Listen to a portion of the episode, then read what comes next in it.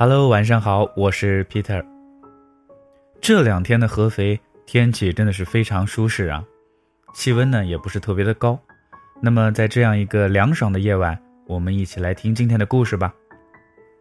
今天故事的名字叫做“不是人家装逼，而是你层次不够哦”。看见人家穿名牌、喝下午茶、讲究生活情趣，就说人家装逼。叔表示呵呵，其实你认为的装逼的生活，就是人家的生活常态而已，只是你自己过得 low，你自己不讲究而已。我记得我还在上大学的时候啊，因为经济困难，经常粗茶淡饭的将就，咖啡馆呢更是从来都没有去过的。每每从星巴克的大窗户前走过，看着里边的一位位。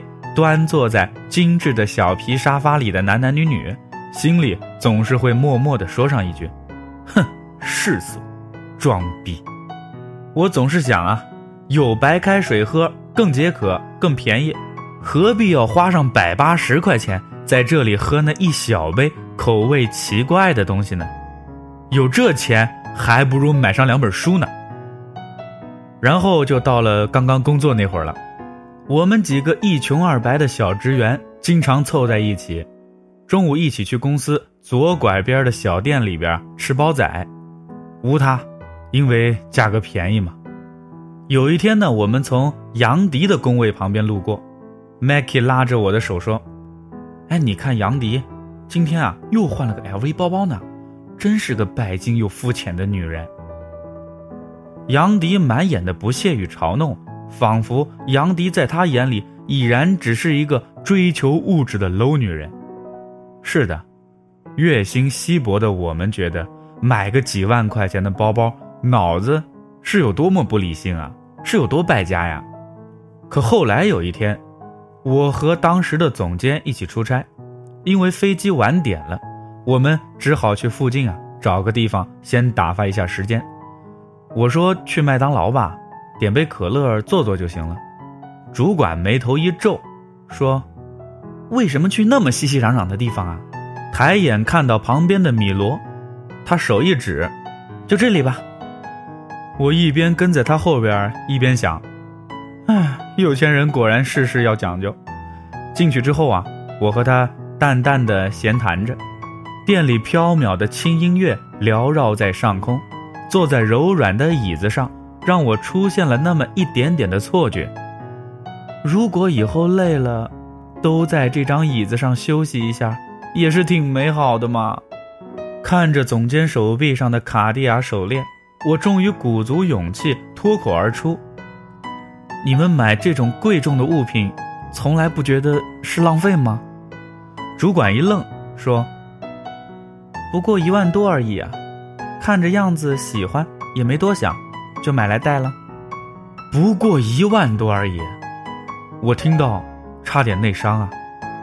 主管说，他年薪几十万，给自己买个万把块钱喜欢的手链，好像也挺正常的嘛，有什么好浪费的呀？主管看着我说，这和你月入四千买个喜欢的一两百的银耳钉，好像也没有什么区别吧？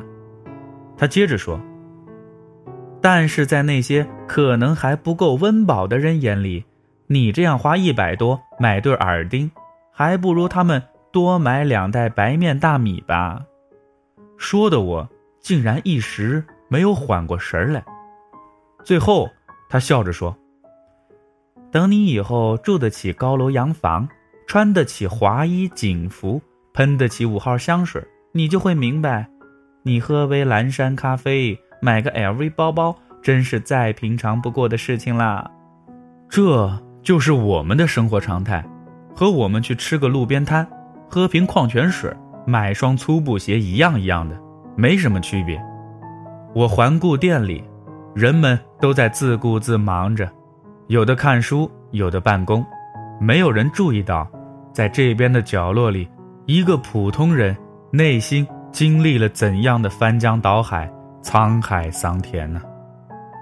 现在我也经常去公司楼下的咖啡厅角落里，默默的想文案或者赶稿子，偶尔抬起头看着外面匆匆而过的小女生或者小男生那种不屑的眼神，我总是回想起五年前的自己，突然就突兀的笑了。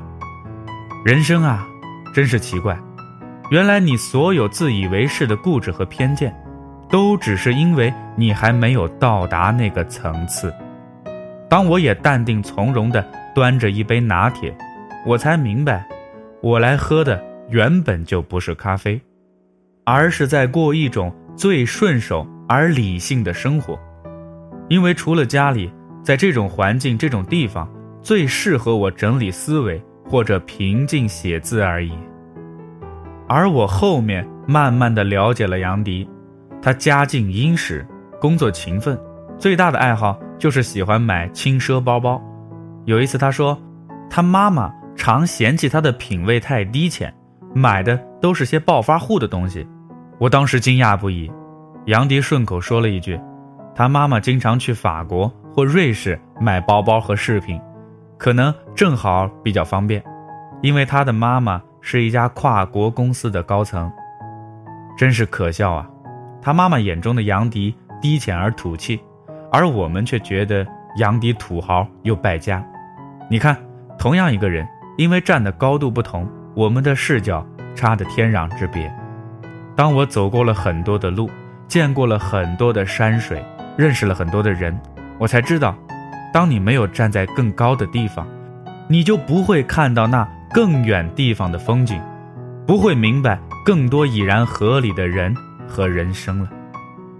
每当我工作疲了，跑步累了，写字烦了，我都会在心底对自己说：“放下你自以为是的偏见和固执吧，为了那更无限可能的生活，再坚持一下，再努力一把。”那么今天的故事就说到这儿，我是 Peter，咱们明天再见。